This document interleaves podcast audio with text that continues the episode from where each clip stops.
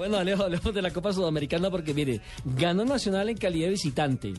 Ganó el Itagüí debutando en un torneo Y internacional. ganó muy bien el Itagüí, hay que decirlo, muy buena presentación de las Águilas Doradas. Dos años lleva en primera división y ya está en un torneo En un torneo internacional. internacional. No, Y- hay y- que destacar muchísimo lo de Itagüí. Acuérdense que cuando estaba en la B, estuvo también en la final de la Copa de la Copa Colombia, la Copa Postobón. Sí. La perdió con el Cali, entonces la progresión de ese equipo es notable. Y como para completar, la tarea la hizo bien también el otro equipo de la capital de la República, la Equidad. Equidad ganó muy bien como visitante.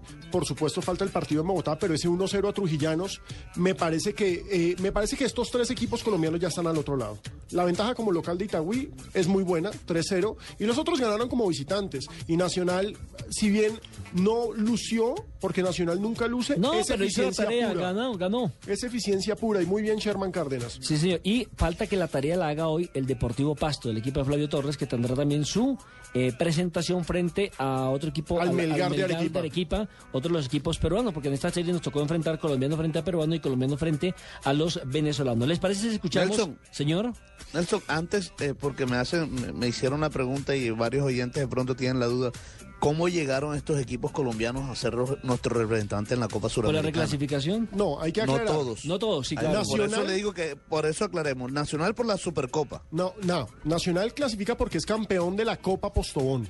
Es el vigente Ah, campeón. correcto, sí. Copa Postobón. Sí. Los otros tres Sí, son porque los- lo de la Super, Supercopa es es para, para el próximo un año. cupo a la Exactamente. Suramericana para el próximo año. Sí, para el próximo año. Eh, los Correcto. otros tres equipos clasificaron en su orden por haber sido los mejores en la reclasificación que no obtuvieron cupo a la Libertadores. Eso o sea, cuarto, quinto. Sí, cuarto, sexto. quinto y sexto. Exactamente. Más Nacional por ser campeón de la Copa Colombia, que era un premio, me parece que totalmente merecido. Los invitamos entonces para que escuchemos a Jorge Luis Bernal hablando precisamente del partido, de lo que significó esta muy buena presentación, este debut con un 3 a 0, tres goles que marcó en los primeros 45 minutos. Bueno, felizmente tuvimos un primer tiempo con eficacia, donde aprovechamos tres opciones de gol y que convertimos y ganamos los tres puntos, nos afianzamos, vamos con una psique positiva. Nos queda por ahí la falta de eficacia que no tuvimos en el segundo tiempo, ¿no? Pero bueno, quedan 90 minutos, habrá que jugarlos con la misma vocación y con la misma responsabilidad. No puede haber exceso de confianza, debemos poner los pies sobre el piso, entender que son 90 minutos más y hay que jugarlos. Hay que jugarlos con toda, con toda la vocación del caso. Y habla también, ¿verdad?, de los refuerzos de los hombres que han llegado a sumar, porque es que, bueno, en refuerzo, porque hay equipos, y eso eso lo dijo alguna vez eh, Diego Edinson Umaña, que hay verdaderos refuerzos y hay gente que llega ahí como para sumar, por contratar. Que hay una diferencia muy grande entre un refuerzo de verdad y alguien que llega solamente una a sumar. contratación. Y una contratación. Estamos contentos con los nuevos, con las vinculaciones. Tanto el boliviano como Estacio nos dan seguridad, el uno en la ofensiva, el otro en, en el arco. Pero esto empieza y tenemos que rogarle a Dios es de poder perseverar, de seguir construyendo nuestro futuro y que ojalá le podamos brindar a Itagüí, a Antioquia, a Colombia una gran participación, un gran torneo internacional. ¿Sabe quién dirigía el equipo Juan Auris? Aquel que dirigió en alguna oportunidad con el que quedó campeón Diego Edinson Umaña. ¿Quién? Un español, José María Vaquero. José María Vaquero, claro, ese fue selección española.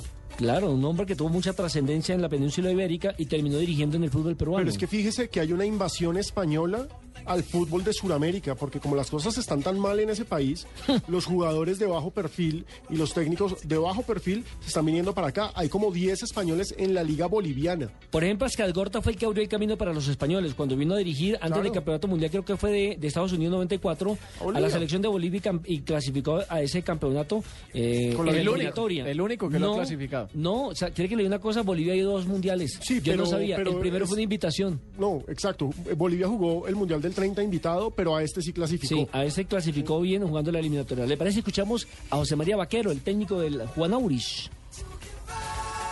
Creo que hemos salido muy bien al partido, pero después del primer gol, la verdad que esos 20 minutos prácticamente nos hemos ido, ha sido lo peor que hemos hecho durante todo el año. Después de la segunda parte creo que por lo menos hemos recuperado un poco la agresividad mínima para, para competir en este tipo de, de partidos y La verdad que, como digo, la eficacia vale. Nosotros en los primeros 5 o 7 minutos hemos tenido tres acciones de ataque muy buenas. Tal vez si marcas es otro, otro partido. Por lo tanto, siempre uno tiene que tener la esperanza de que en casa podemos hacer algo diferente.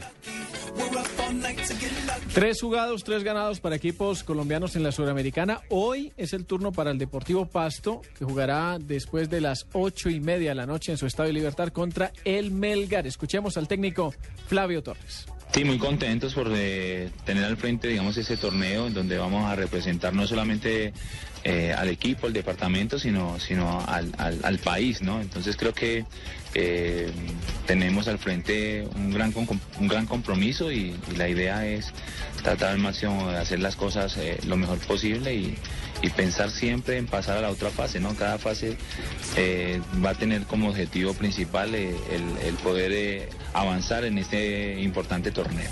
Como siempre le he dicho a los muchachos que esto es un trabajo de equipo y que dependemos sobre todo de, en este caso, de, de poder marcar una diferencia en este primer partido del local.